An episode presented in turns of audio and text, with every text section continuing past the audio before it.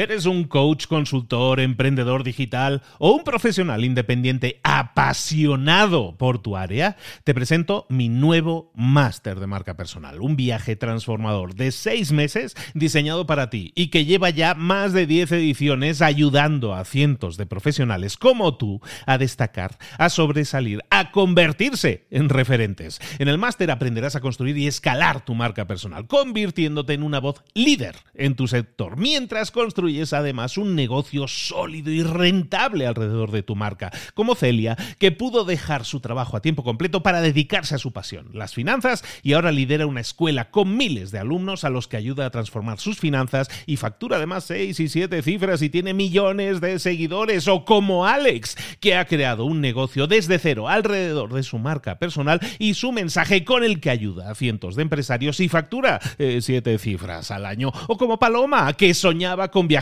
por el mundo y que ahora vive como nómada digital con cientos de miles de seguidores y más de 17.000 alumnos. Gracias al máster, su sueño pasó de ser una idea a una realidad rentable y reconocida. Este es el momento de que tú también dejes tu huella, de influir y de vivir por fin de tu pasión. Visita librosparaemprendedores.net barra marca y descubre muchas más historias de éxito de gente que confió en nuestro método. En junio comenzamos además la nueva generación y añadimos más novedades, más servicios y más soporte que nunca. Únete a la élite de profesionales que ya están cambiando sus vidas. ¿Estás listo? ¿Estás lista para desarrollar tu marca personal y ser nuestra próxima historia de éxito? Pues visita librosparaemprendedores.net barra marca y comencemos. ¿Te gustaría saber tips concretos para saber cómo asociarte sin problemas? ¿Te gustaría a lo mejor saber cómo hacer crecer tu imagen de marca? ¿Te gustaría saber cómo aumentar la cantidad de ventas de tu empresa? ¿Te gustaría que termináramos con el libro que empezamos la semana pasada?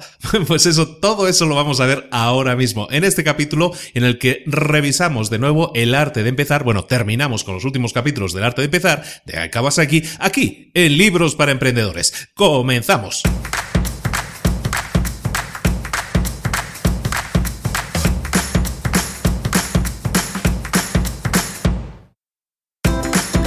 Bienvenidos al podcast Libros para Emprendedores. Para alcanzar el éxito en cualquier negocio que quieras emprender, debes formarte, debes estudiar, aprender para emprender. Y para ello, no hay nada mejor que un libro. En el podcast Libros para Emprendedores te ayudamos de tres maneras. Primero, seleccionando los mejores libros del mercado para ayudarte a emprender, a mejorar en tu emprendimiento. Segundo, te ofrecemos gratis un resumen de los puntos más valiosos explicados en cada libro. Y tercero, te damos finalmente pasos a seguir para poner en práctica todas esas lecciones aprendidas y así poder acortar tu camino hacia el éxito ya sea marketing, ventas, liderazgo, emprendimientos, mentalización, eh, vamos a analizar lo mejor de lo mejor, de los mejores libros del mercado y te lo vamos a dar todo bien masticadito y listo para ser aplicado. Soy Luis Ramos, empresario y emprendedor, y voy a acompañarte, si me lo permites, en este camino. Sin más, comenzamos. Muy buenas a todos, de nuevo aquí en Libros para Emprendedores desde Puebla, México, para todo el mundo hispano, aquí comentando cada semana un libro para emprendedores que puede ser de marketing, de estrategias, de negocios, de ventas, de cualquier cosa que nos pueda interesar a nosotros como emprendedores, sobre todo que nos pueda ayudar, que nos dé tips, estrategias, algo que nos pueda ayudar. Si siempre lo digo también, si de un libro, de un libro extraemos, aunque solo sea una buena idea que nos sirva, ese libro está más que amortizado. Esta semana vamos a continuar con un libro que iniciamos la, semana pasada, se llama El arte de empezar. La semana pasada nos extendimos hasta una hora de programa, se me hizo excesivo completar el libro entero porque si nos hubiéramos ido a una hora y media seguramente, creo que era demasiado tiempo. La gente, que podcast tan largos, la gente no los suele acabar de escuchar, los deja medias y no se me hace interesante porque los contenido de este libro en concreto, aunque no es un libro tan, tan largo, sí está lleno de contenido y todo él muy interesante. Bueno, entonces vamos a acabar esta semana con eso. Solo un aviso. Eh, la semana me han llegado quejas. La gente se me ha quejado de que eh, la semana pasada me extendí demasiado con las eh, con los agradecimientos al principio del podcast. Lo que vamos a hacer es voy soy como soy una persona bien nacida y de bien nacidos es ser agradecidos. Los, los agradecimientos los vamos a mover al final del episodio lo va a seguir habiendo. Voy a hablar de algunas personas que me han hecho algunos comentarios en concretos que me, se me hace muy interesante compartir con todos. Y sin más dilación, vamos a continuar revisando el arte de empezar de Gai Kawasaki. Nos habíamos quedado en el arte 7, rebobinando un poco. El arte de empezar se basa en 11, 11 capítulos, 11 artes que este autor, que fue el director de marketing de Apple en los 80, pues este autor define como artes que, o habilidades, llamémoslo así, necesarias que un emprendedor tiene que tener en su arsenal o que debería tener en su arsenal para tener un emprendimiento mm, exitoso, digámoslo así. Nos habíamos quedado en, el, en los siete primeros, habíamos visto los siete primeros en el capítulo anterior. Si no los has leído, te pido que a lo, te pido que a lo mejor te, te lo revises. Eh, puedes ir escuchar directamente este, o sea, no depende un capítulo de otro, porque son diferentes fases del negocio, diferentes artes, pero sería interesante que si tienes oportunidad, pues le dieras una revisadita. También, en la página de este episodio en concreto, eh, de nuevo puedes descargar el resumen del libro. Ahora sí, el resumen que se incluye en esta página de este episodio concreto, que es el número 5, lo puedes descargar en librosparaemprendedores.net barra 005 y ahí lo que vas a encontrar es el mismo resumen, pero con el apéndice o con el añadido de los cuatro últimos eh, capítulos del libro, es decir, el resumen al completo. Bueno, empezamos. Eh, estábamos en el capítulo 8. El siguiente capítulo que vamos a ver es el arte de asociarse. Estamos ya en una siguiente clasificación. Había unas clasificaciones genéricas. Esta clasificación en los tres artes, las tres artes que vamos a ver ahora, están englobadas en una serie de artes que llama proliferación. Proliferación básicamente es hacer crecer nuestro negocio. Hemos estado en la primera fase creando, diseñando nuestra idea, era el arte de empezar. Luego hemos estado definiendo nuestro negocio. En la tercera parte hemos arrancado nuestro negocio ahora proliferándolo, haciéndolo crecer. Y para ello eh, incluimos, como dice, o incluye el autor, como decimos, eh, tres artes. el capítulo 8, el arte de asociarse, es la primera de ellas. Y en, esa, en este arte, lo que estamos hablando, vamos a ver, aquí el, el autor Kawasaki está hablando de la visión que él tiene es más, ¿cómo se llama? De fusión, de fusión de dos empresas.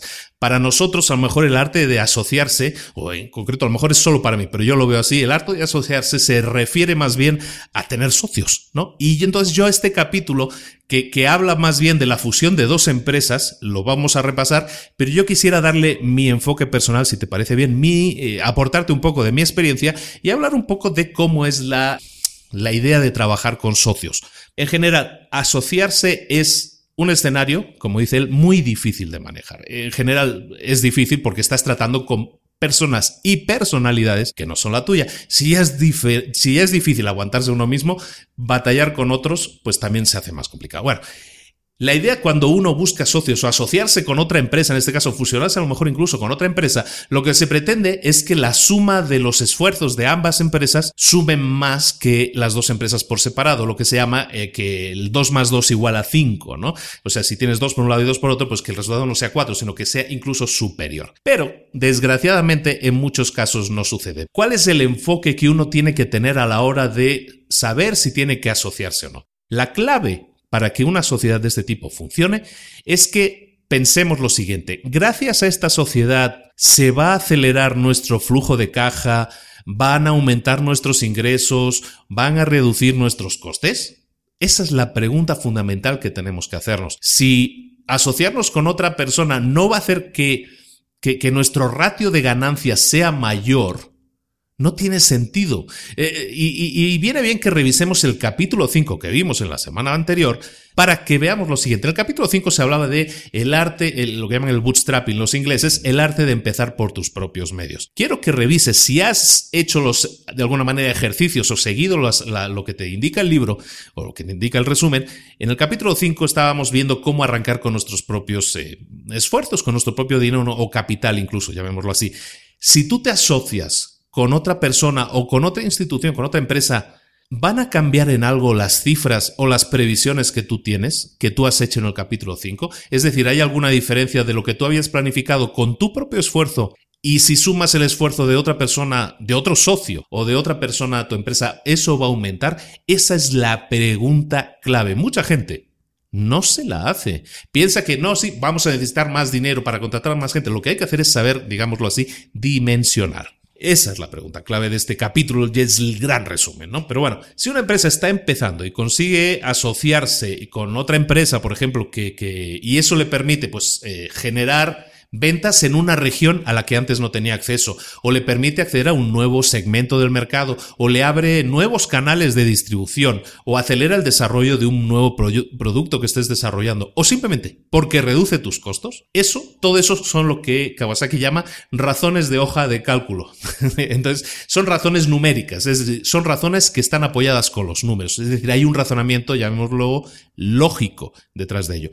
En el caso en el que nos encontremos, en el que tengamos razones de hoja de cálculo, o sea, datos económicos, datos numéricos que avalen que esa sociedad va a ser interesante, entonces podríamos decir que eso es bueno, que esa sociedad tiene sentido, por lo menos, ¿de acuerdo? Evidentemente, hay que buscar también, y eso es muy importante, que si hay dos entes que se están asociando, dos empresas o dos personas que se estén asociando, como vimos en los siete hábitos, capítulo uno de, este podcast, hay que buscar siempre el ganar, ganar. Y sobre todo en estos casos también, porque muchas veces a lo mejor nosotros como startup, como empresa que empieza, somos el pez pequeño y a lo mejor estamos intentando asociarnos con alguien de capital riesgo, con un, con un inversionista ángel, alguien que tiene más dinero que nosotros o que tiene una posición o incluso un tamaño más grande. Es un pez grande, digámoslo así. Entonces, incluso en el caso de que tengamos un pez grande y un pequeño, lo que tenemos que buscar es ganar, ganar para todos. No podemos darle las llaves de nuestra empresa, no podemos entregarle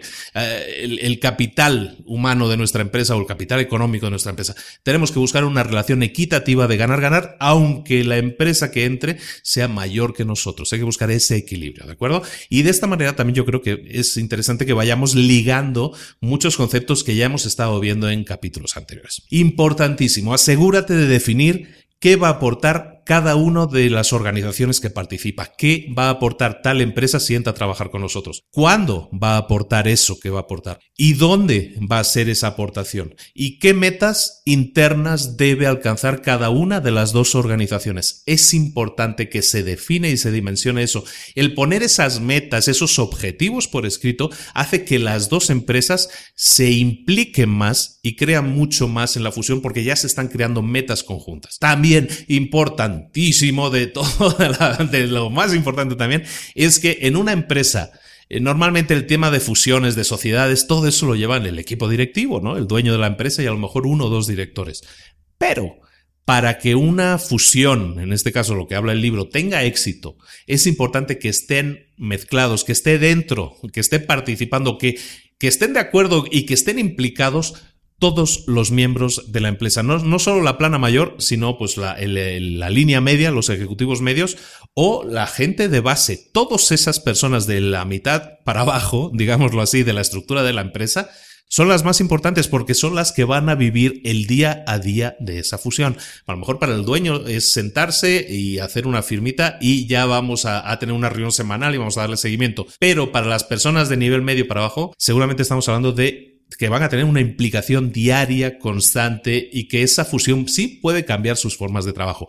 Importante que impliquemos a todo el equipo, en general en todo, ¿no? O sea, el tema de, reuniones, hay, hay, un tema de gestión de equipos que yo creo que podemos ver en un par de libros, pero, pero es importante que la empresa, que todos estén subidos en el mismo barco y que se pongan, como dicen aquí en, México, que se pongan la playera de la empresa, ¿no? Eh, eh, en el caso que tengamos dos empresas que se asocian, dos grandes empresas, es importante que definamos en la empresa 1 y en la empresa 2 a un líder que será el encargado de guiar esta fusión, de que esta fusión se haga de la manera más eh, fluida posible. Un líder de la empresa A y un líder de la empresa B. Y ellos van a ser los máximos responsables con capacidad de toma de decisiones, con capacidad económica de decidir, para que esa fusión sea lo más fluida y que por lo tanto no impacte a los procedimientos y a los resultados de las empresas por separado. Y en general, siempre que busquemos asociarnos, en este caso con otra empresa, tenemos que, y, esto toca muy de, muy de lleno, o lo que vimos en el capítulo 2, que era el, el método del 80-20, lo que tenemos que hacer siempre cuando busquemos asociarnos es potenciar los puntos fuertes de la empresa. Si nuestra empresa es especializada en vender X cosa, lo que debemos buscar es asociarnos con gente que también sea especialista en ese rango o en ese producto o en ese, no sé, en ese mercado, por ejemplo. ¿Por qué? Porque eso nos va a hacer mucho más fuertes y los resultados van a ser geométricamente mejores. ¿De acuerdo? No intentemos asociarnos para tapar carencias, para cubrir debilidades que nuestra empresa tiene. No tiene tanto sentido.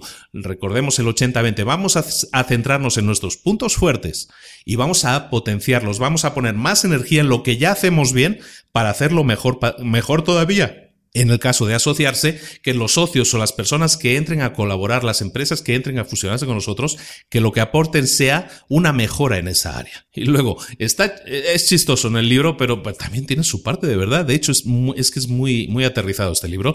En lo que tenemos que hacer siempre es ponernos, poner de acuerdo a las dos partes, a las dos empresas. Hay que sentarse personalmente y ponerse de acuerdo, ¿no? Hablar de los puntos que interesan, ponerse de acuerdo nosotros primero, cuando ya tengamos definido exactamente cómo va a ser el proceso, cómo vamos a trabajar, entonces sí vamos a llamar al abogado de la empresa o a los abogados de la empresa para que redacten lo que nosotros ya hemos decidido. Nunca dejemos que un abogado se encargue de definir cómo debe ser la fusión de dos empresas. Siempre primero definamos los procesos que la empresa o que las dos empresas fusionadas van a realizar o van a, van a centrarse en realizar mejor y luego vamos a plasmar eso en un contrato que refleje lo que ya hemos acordado, no al revés. Es muy difícil porque la óptica de los abogados se basa en las leyes, en que se cumplan ciertos temas de ley, pero lo nuestro es vender, lo nuestro es tener una empresa fructífera, exitosa, es importante. Por lo tanto, que primero definamos a dónde queremos llegar y luego pues ya le damos a nuestro abogado el resumen de los acuerdos a los que hemos llegado y, le decimos, oye, plásmalo esto de una manera legal y que tenga sentido legal y que quede dentro de la legalidad. Y por último, en el capítulo también se habla de que debemos incluir en nuestros contratos una cláusula de rescisión o de restricción o de salida para que si alguna de las dos partes quisiera salirse de la sociedad, que salirse no sea un problema, que no sea difícil hacerlo, que uno puede decir, ¿sabes qué? Me voy de esta sociedad, no me interesa, me retiro. De alguna manera que tengamos una puerta de salida siempre disponible. Si lo hacemos de esta manera, no quiere decir que la gente se vaya a ir, para nada. Es más, probablemente teniendo esa cláusula de salida, la gente tenga mucha más tranquilidad de que la fusión va a ser una fusión de, largo recorrido, porque si sabemos que podemos salir en cualquier momento, bueno, pues vamos a estar más tranquilos, más relajados y más concentrados en realmente lo que interesa, que es hacer funcionar esa, esa empresa fusionada. Como ves, el capítulo se refiere mucho a temas de empresa. Yo quisiera dar un poco mi, visión, si me lo permite, si te interesa. Si no, eh, rebobina para adelante eh, tres, cuatro minutos. Pero mira, mi experiencia en temas de empresa a nivel socio particular, no a nivel de fusión de empresas. Mira, nosotros, mira, cuando yo llego a México, ya, lo he comentado en alguna ocasión, ¿no? Soy español, llevo ya unos cuantos años viviendo aquí en México. El primer negocio en el que yo me asocié eh, fue el primer negocio que yo desarrollé aquí en México, fue de una empresa de construcción, una constructora. Desarrollamos una, lo que llaman aquí un fraccionamiento, que es un, conjunto cerrado de casas. Bueno, pues eh, haciendo ese negocio yo me asocié con un padre y un hijo. Éramos tres socios a partes iguales, 33%. Cada uno, y, y volvemos a hablar de lo que hablamos al principio del capítulo, cada uno de nosotros se especializó en un área de la empresa. Tenía, ya tenía cada uno ese perfil. El, el padre de, de, mi amigo, pues tenía mucha experiencia en el tema de la construcción y es el que llevaba la ejecución de obra.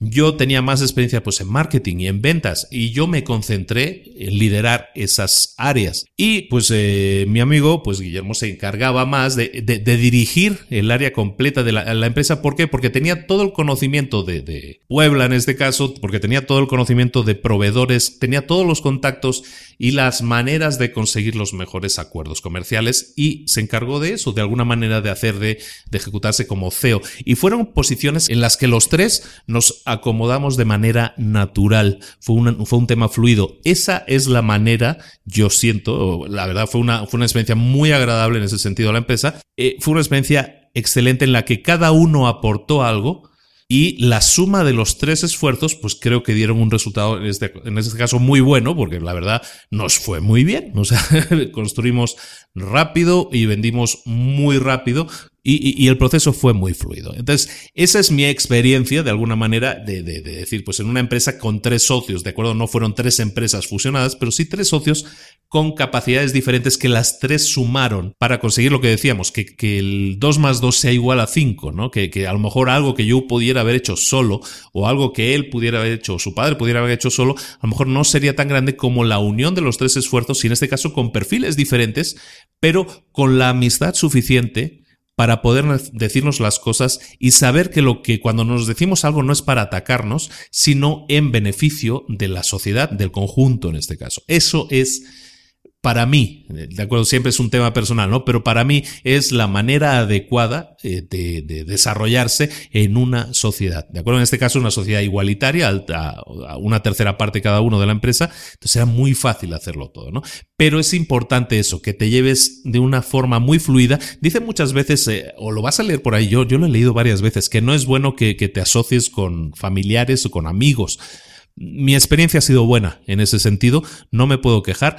He tenido la confianza con un amigo con el que he tenido siempre una conversación muy fluida de decirle, sabes que eh, no estoy de acuerdo con esto, no me parece bien esto, esto sí. Y el, el hecho de escucharnos de una forma abierta, yo creo que es muy positivo. Busca eso. Yo simplemente te aconsejo eso. Analiza la relación que tienes con esa persona antes de decir, pues sí, me, me parece que si, la, si tengo algún problema y se lo digo directamente, no va a haber ningún problema. Es una persona abierta a escucharlo y con, con mente abierta, con críticas positivas y constructivas, ¿no? Tampoco le vas a, si llegas a le insultas, todo el mundo se, encabrona, ¿no? Pero en este caso no sería el caso. Bueno, eh, simplemente quería comentarte eso, mi experiencia a nivel socios particulares, porque como te decía en el libro, como has visto, habla más bien de fusiones de empresas. Continuamos con la proliferación de nuestra empresa. En este caso pasamos al siguiente arte, que es el arte del branding. El, el arte del branding es el número 9. ¿Qué es branding? Pues esa palabra anglosajona significa creación de marca. Básicamente en español la llamaríamos la creación de marca, de nuestra marca. Y básicamente, ¿qué es crear una marca? Pues es aplicar lo que llaman las cuatro Ps en el mundo del marketing. Producto, posicionamiento, precio y promoción. El arte del branding requiere de algo muy importante. Requiere de crear un producto o servicio que a la gente le entusiasme.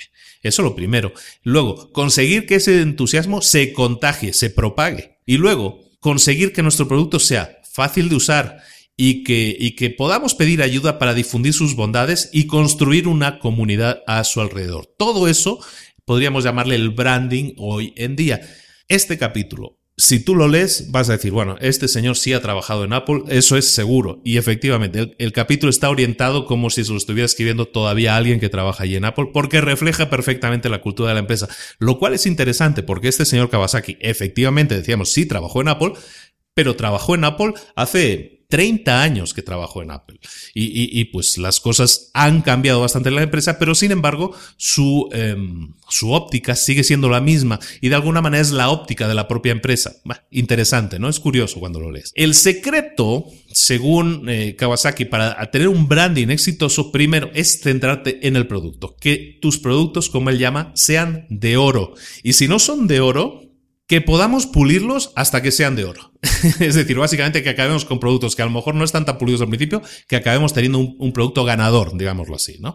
Una vez conseguido ese producto ganador, nuestro branding va a ser exitoso, es algo inevitable, porque el producto ahora mismo, si es un producto conquistador, va a vender. Lo que tenemos que buscar, características para, que tener, para tener un producto exitoso y por lo tanto que nuestro branding sea exitoso, productos que sean contagiosos, es decir, que tengan un diseño como dicen, como dicen por aquí por México, un diseño cool, que sean efectivos. Al final, ese producto tiene que cumplir una función, eso es efectividad, que cumpla su función. Tienen que ser inconfundibles, o sea, visualmente. Tienen que ser diferentes al resto, a lo mejor no visualmente, a lo mejor por sus, eh, por sus capacidades, pero que sean diferentes al resto. Eso los hace, como dice él, inconfundibles, que sean rompedores, que no dejen a nadie indiferente, que o te gusta o lo odies, pero que no dejes a nadie indiferente. Lo que, lo que no puedes hacer es eso, es dejar a nadie indiferente y que, que te ignoren. Eso es lo peor que te puede pasar con un producto.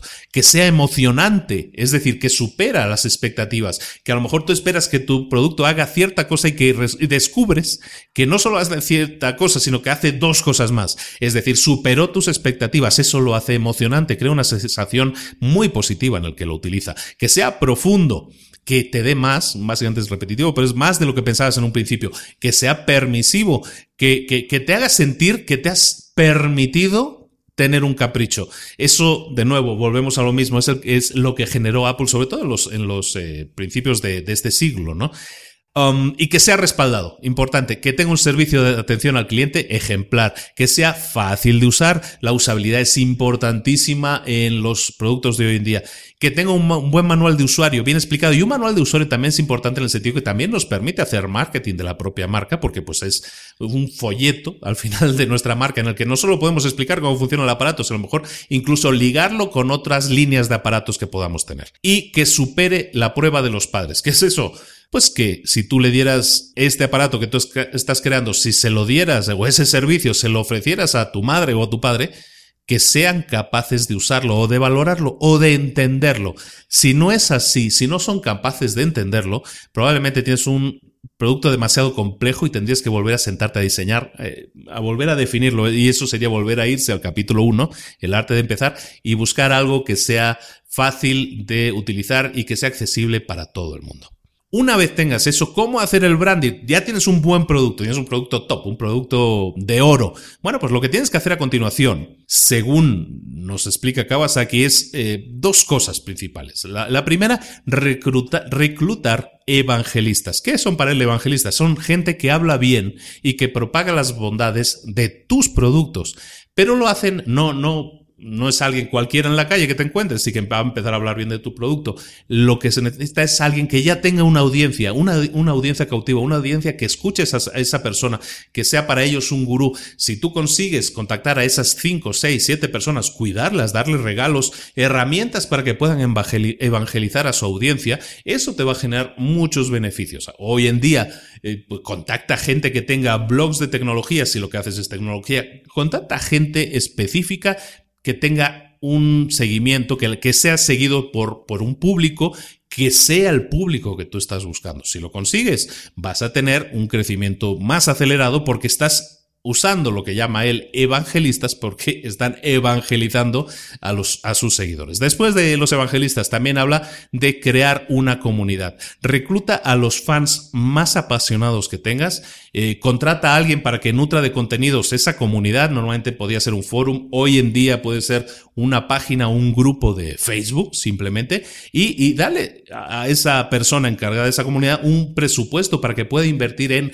en integrarlos, en que en, incluso que sean parte de la empresa de alguna manera, que puedan aportar, son gente que ama tus productos, eh, gente a la que puedes entrevistar, a la que puedes encuestar y de ellos sacar ideas para mejorar tus propios productos. Es importantísimo crear esa comunidad alrededor de tus productos. Hoy en día las herramientas sociales nos lo permiten de una manera muy fácil, muy cómoda, y entonces eso te digo, eso ah, retroalimenta todos los departamentos de tu empresa, ya sea marketing, ya sea ventas, ya sean los propios de diseño de I D de tu empresa.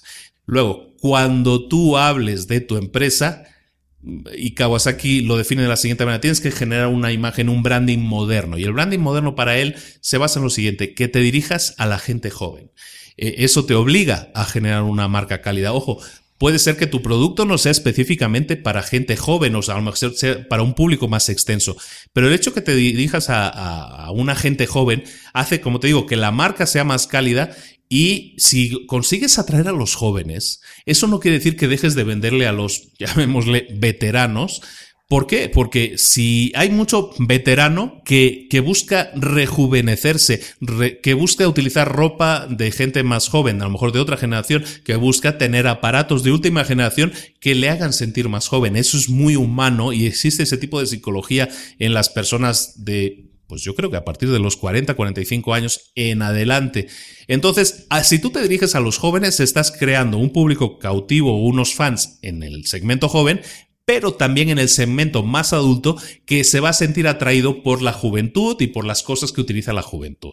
Ríete de ti mismo, que no te tomes la empresa demasiado en serio. Lo hemos visto en múltiples ejemplos eh, de publicidad que se ríen de alguna manera de la marca, crean anuncios chistosos, divertidos. Las redes sociales nos ayudan mucho en eso, en crear la inmediatez y, en hacer más desenfadada la comunicación. Tanto Twitter como Facebook, sobre todo, han creado eso, pero últimamente, pues también Pinterest o, o muchos otros, ¿no? Dale protagonismo a tus clientes y ayuda a marginados y desfavorecidos. Esos son los dos últimos puntos de darle cualidades humanas a la empresa, darle protagonismo a tus clientes. Es obvio.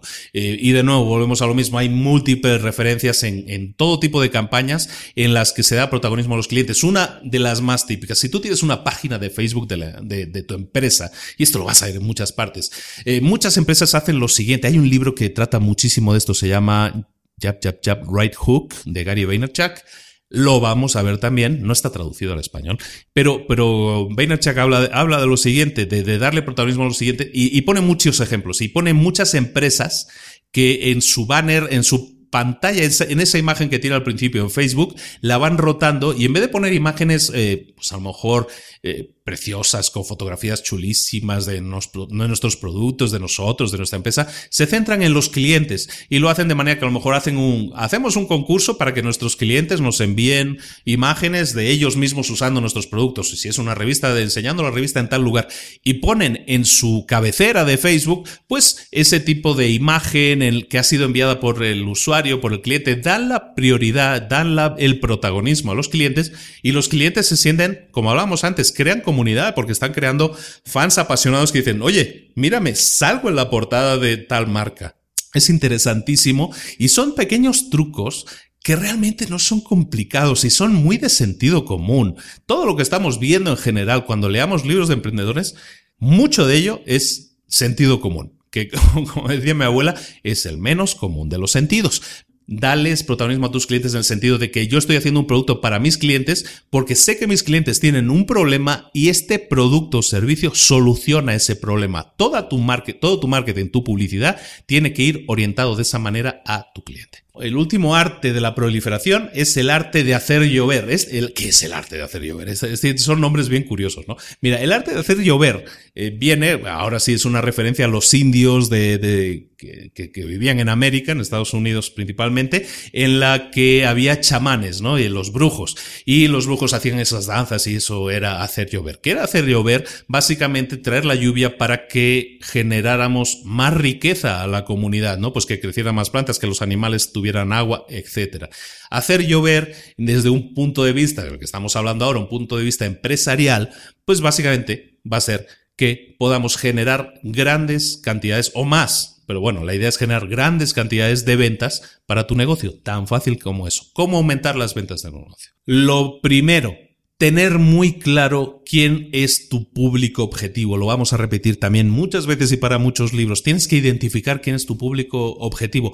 Si no lo conoces todavía porque apenas estás arrancando la empresa, te aconseja Kawasaki y yo también lo siguiente. Saca una versión inicial del producto lo antes posible y estudia a ver dónde arraiga, a quién le interesa a lo mejor no sabes, tú piensas, a lo mejor en tu cabeza, no, pues yo tengo un rango de edad de clientes, estoy seguro que esto lo va a romper entre gente de 20 a 30 años. Y luego, al poner esa versión beta, esa versión primera en, el mercado, te das cuenta que no, que hay un uso que a lo mejor tú no habías soñado, que, que tiene que ver mucho más con gente de 40 a 50 años, de 40 a 65. Puede ser, o sea, es un, es un ejemplo, ¿no? Pero el hecho de sacarlo al mercado, si no conoces tu público, esa primera prueba la tienes que estudiar y darle muy buen seguimiento porque te va a decir algo muy importante que es quién es tu público objetivo. Mira, hay un ejemplo en el libro y se me hace muy interesante. Aparte que yo como vengo de, informática, soy ingeniero de, informática, de computación, como dicen por aquí, pues eh, es un ejemplo que yo reconozco muy fácilmente. Mira, había una empresa, eh, había una empresa que se dedicaba a la, a la construcción de, de compus, de computadoras, de ordenadores. Esa empresa se llama Univac. Bueno, pues Univac se centraba en vender a científicos. Construía computadoras y las vendía a científicos. Ese era su mercado. Bueno, llegó una empresita que se llamaba IBM y esa IBM mm, lo que hizo fue ponerlo en el mercado, hacer una prueba en el mercado y descubrió que había un mercado que no tenía computadoras y que agradeció mucho que IBM creara computadoras para uso, digámoslo, más genérico, más extendido, y ese mercado fue el mercado de los negocios, de las empresas. Entonces IBM floreció precisamente porque no se enfocó en los científicos, sino que hizo este estudio de mercado de voy a sacar unas computadoras y descubrió que eh, como ordenador de negocios lo rompió. Entonces, ¿qué pasó? El mercado de las empresas de negocios es como que bastante más grande que el mercado científico. Y lo que hizo, pues, conseguir un mercado potencial mucho más grande. Lo hemos visto ya en los capítulos anteriores de este mismo libro que no debemos centrarnos en nuestra propia idea. Si yo creo un ordenador y sé que no, pues es que solo puedo venderlo a los científicos, probablemente me esté cerrando otras puertas que quizás pudieran ser incluso más eh, suculentas, más interesantes para las ventas de nuestra empresa. Este es un ejemplo que a mí me, me, lo recordaba porque conocía la historia. ¿Y quién se acuerda hoy en día de qué es un, qué, es un ordenador Univac? Eso ha quedado en los anales de la historia, pero en cambio IBM, pues yo creo que más o menos a todos nos debería sonar, aunque ahora la empresa pues ya, ya no tiene la fama o el sello o el branding que tenía pues hace 30 años, ¿no?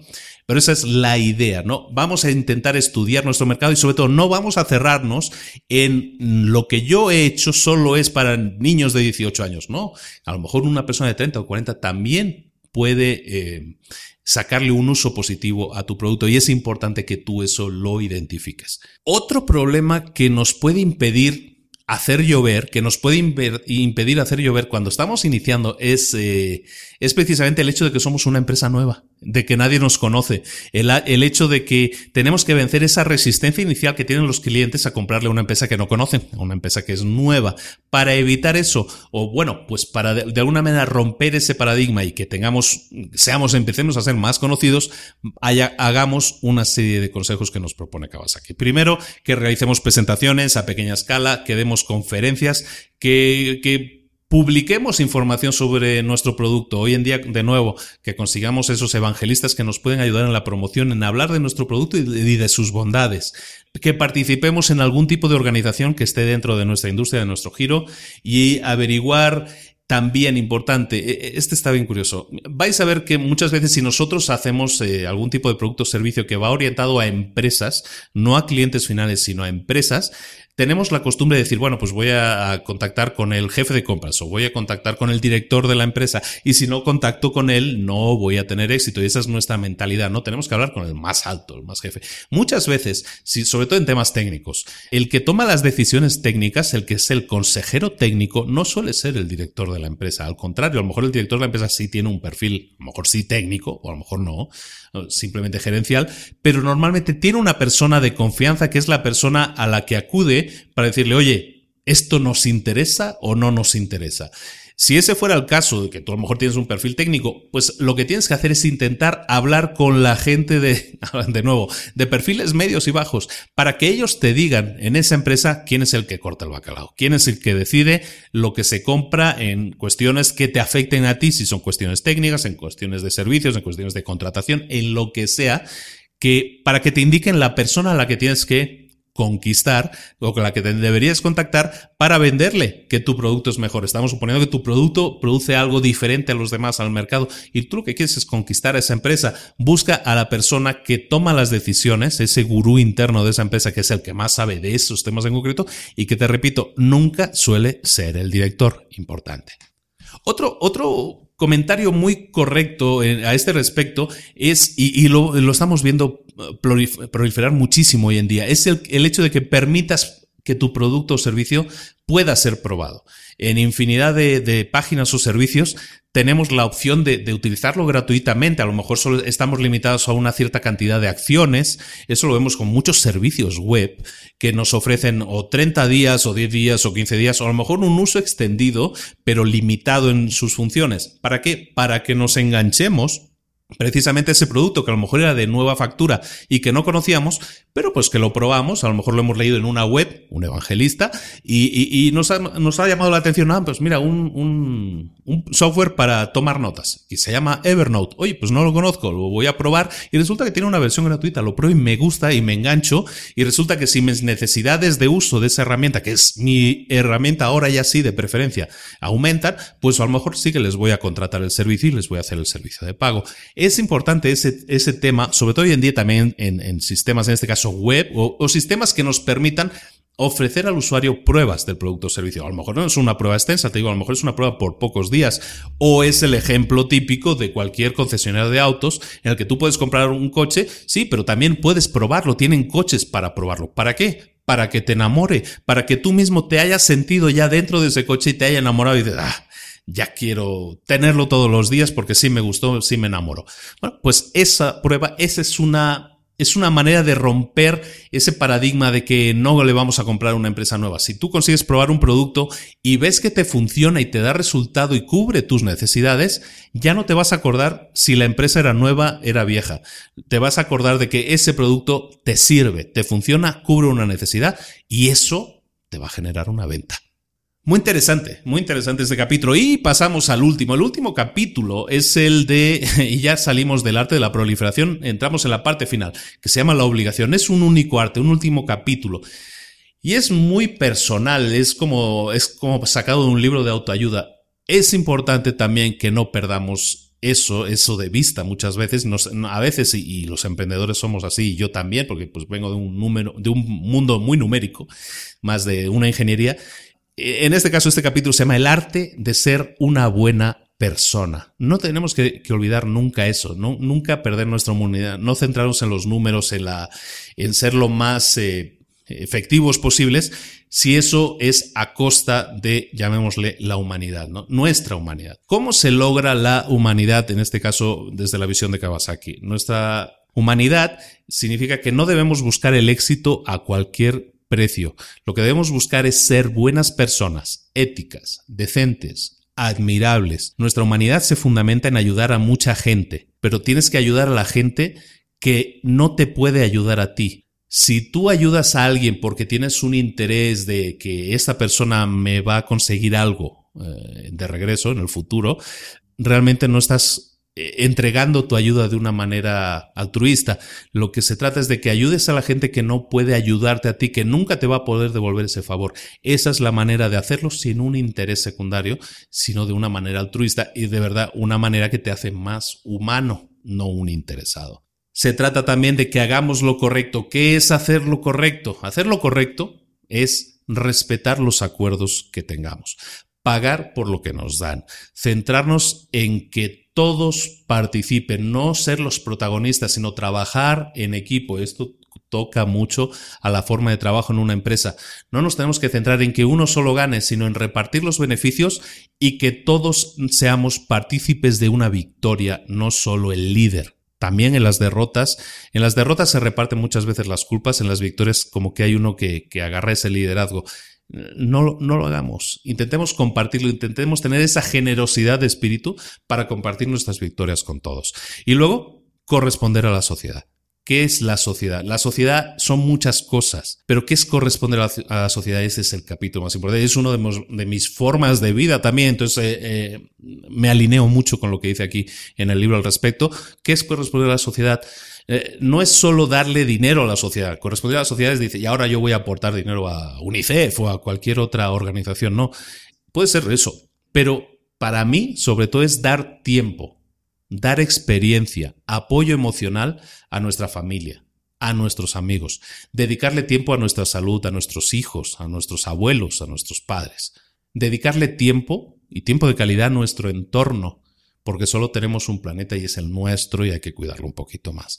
Es importante corresponder a la sociedad, eso es corresponder a la sociedad, a nuestra familia, a nuestro entorno, de alguna manera vivir nuestro emprendimiento, pero sin aparcar, sin abandonar, sin, sin sacrificar lo que somos como padres, hijos, hermanos, y también a nivel de salud personal o a nivel de nuestro entorno de amigos y a nivel de nuestro entorno ecológico. Bueno, te, digo, el capítulo como que se fue a otros puntos muy interesantes, que también es muy interesante que hablemos. Hay muchos libros al respecto que nos van a producir un crecimiento interior y muchas veces el que es técnico y el que se dedica, no, yo soy emprendedor, yo solo quiero un libro de marketing, un libro de ventas, estos libros que, que, hablan del crecimiento interior son interesantes también, son muy válidos. A mí me costó mucho entrar en ese tipo de literatura, pero también la hago, también la leo.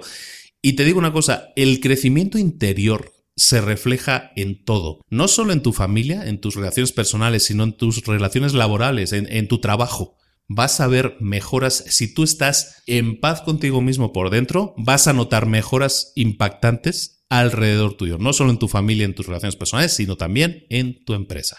Acabamos en el resumen, lo pongo, también salía en el libro, es lo que está en las últimas páginas del libro, un ejercicio, y, es un ejercicio que, seguramente habrás hecho más de una vez, es un, un ejercicio muy conocido, sale en muchos otros libros. El enunciado es, tu vida se acaba, Escribe las tres cosas que quieres que recuerden de ti. Escribe la primera cosa o piénsalo, si a lo mejor estás escuchando este podcast en el gimnasio, en el coche, donde sea. Piensa que tu vida se está acabando en este momento. ¿Qué cosas quisieras que recordaran de ti? Cosa número uno, número dos, número tres. Y esto ya lo añado, ya lo añado yo. Ya has pensado en esas tres cosas. Ahora, si murieras en este momento, ¿la gente, ¿la gente te recordaría por esas tres cosas? Si no es así, entonces aplícate y trabaja para que así sea. Pausa dramática. Pues bueno, ya con eso hemos acabado de resumir este libro para emprendedores, El arte de empezar de Guy Kawasaki. Recomendadísimo. De nuevo, no pierdas el tiempo. O sea, está muy bien escuchar el resumen, pero sí te pido que este libro forme parte de tu biblioteca. No te vas a arrepentir.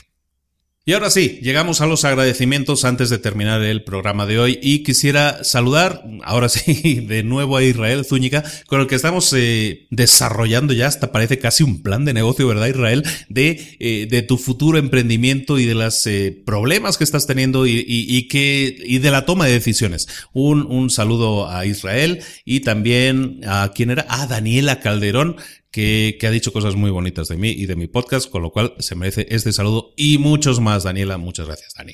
Eso en cuanto a Israel. Gracias también a Paco. Paco Delgadillo de Monterrey nos ha, me ha escrito y, y me ha aconsejado, me ha recomendado un par de libros que yo no tenía en el radar y que ya me ha anotado. Son libros de ventas y, es muy interesante. Ya en breve, ya en breve yo creo que ya vamos a estar eh, viendo un libro de ventas. También vamos a ver libros específicos de marketing y de ventas y también de redes sociales y de temas muy interesantes. En este caso, Paco me comentaba un par de libros, se lo agradezco mucho, Paco, ya te lo he agradecido ya por escrito, pero realmente sí, ya he estado viendo un poquito de los libros, son muy interesantes, yo creo que sí van a entrar en la, en la rotación de nuestros libros. Y también un saludo a Guatemala, Guatemala, a Marisela, que me comentaba de una duda que tenía, espero habérsela solucionado, no sé si te la he solucionado, pero espero haberte dado pistas para que investigues, para que leas unas cosas, eh, artículos y, temas interesantes que te van a ayudar mucho en tu emprendimiento y te garantizo que si lo llevas a cabo tus ventas van a aumentar muchísimo. Eso, eso lo sé seguro. Y por último, saludar a todos y cada uno, son decenas de personas, ahora sí no me voy a entretener tanto, decenas de personas en iBox que nos están escribiendo mm, todas horas del día, me están llegando mensajitos de gente que va poniendo comentarios en, en iBox, estamos teniendo mucha, mucha respuesta ya, gente que hace críticas negativas, gente que hace críticas constructivas, gente que nos da agradecimientos y gente que me recomienda libros que pudiéramos tener en cuenta. A todos ellos, a todos y cada uno de ellos, muchas gracias por seguir escuchando el podcast. Lo bueno está por venir. Vamos a, meterle mucha energía a este podcast, mucha, mucho conocimiento y hacer este podcast como algo imprescindible. Espero que así sea.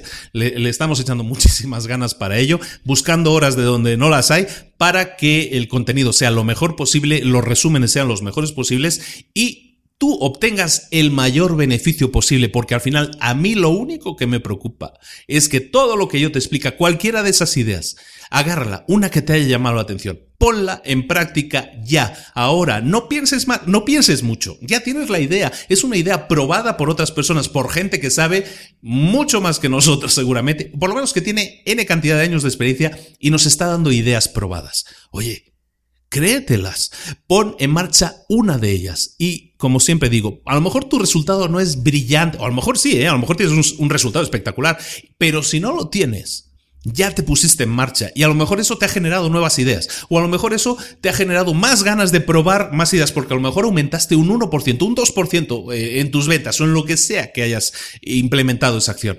El tema es siempre pasar a la acción sin pensárselo mucho porque cuanto si piensas pierdes. Tienes que pasar a la acción, probar, probar y probar. Y recuerda, hasta de los fracasos, los fracasos también son positivos porque de ellos aprendes cosas que a lo mejor hiciste bien, cosas que no hiciste también o cosas que ya no debes repetir nunca más. En cualquier caso, ponte en marcha.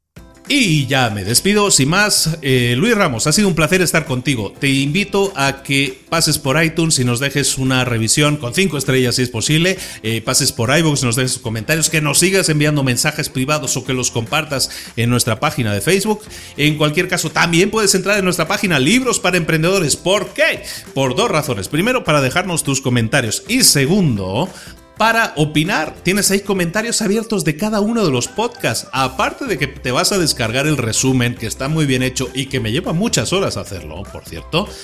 Aparte de eso, puedes llegar un poquito más abajo y hacer tus comentarios, tus preguntas, tus eh, ideas o propuestas. Todo es bienvenido, todo comentario es bienvenido, toda aportación es bienvenida si se hace con buena voluntad, que es la mía exactamente a la hora de compartirte lo que, lo que yo leo en un libro y lo que yo siento que pueda ser interesante desde un punto de vista de emprendedor a la hora tanto de escoger el libro que vamos a revisar como las acciones o los puntos más interesantes o destacados siempre desde mi modesto punto de vista de ese libro que estamos revisando. Sin más, un saludo, nos vemos la próxima semana con un libro, bueno, de hecho la grabación de ese podcast de la próxima semana ya lo voy a hacer probablemente mañana o el lunes, y, porque me voy de vacaciones de Semana Santa, pero vamos a dejar el podcast ya grabado, listo, y, es un libro súper interesante, se llama no te lo digo, lo vemos la próxima semana, pero es un libro muy moderno, está hecho en el 2013 y que te va a encantar. Es un libro que va a aumentar tu productividad de una manera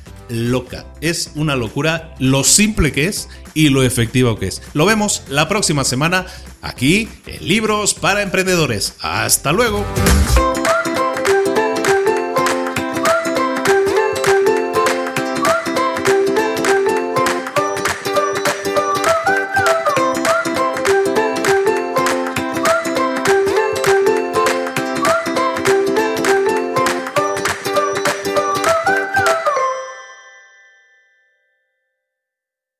¿Eres un coach, consultor, emprendedor digital o un profesional independiente apasionado por tu área? Te presento mi nuevo máster de marca personal, un viaje transformador de seis meses diseñado para ti y que lleva ya más de 10 ediciones ayudando a cientos de profesionales como tú a destacar, a sobresalir, a convertirse en referentes. En el máster aprenderás a construir y escalar tu marca personal, convirtiéndote en una voz líder en tu sector, mientras construyes es además un negocio sólido y rentable alrededor de tu marca, como Celia, que pudo dejar su trabajo a tiempo completo para dedicarse a su pasión, las finanzas, y ahora lidera una escuela con miles de alumnos a los que ayuda a transformar sus finanzas y factura además seis y siete cifras y tiene millones de seguidores, o como Alex, que ha creado un negocio desde cero alrededor de su marca personal y su mensaje con el que ayuda a cientos de empresarios y factura eh, siete cifras al año, o como Paloma, que soñaba con viajar por el mundo y que ahora vive como nómada digital con cientos de miles de seguidores y más de 17.000 alumnos. Gracias al máster, su sueño pasó de ser una idea a una realidad rentable y reconocida. Este es el momento de que tú también dejes tu huella, de influir y de vivir por fin de tu pasión. Visita librosparaemprendedores.net barra marca y descubre muchas más historias de éxito de gente que confió en nuestro método. En junio comenzamos además la nueva generación y añadimos más novedades, más servicios y más soporte que nunca. Únete a la élite de profesionales que ya están cambiando sus vidas. ¿Estás listo? ¿Estás lista para desarrollar tu marca personal y ser nuestra próxima historia de éxito? Pues visita librosparaemprendedores.net barra marca y comencemos.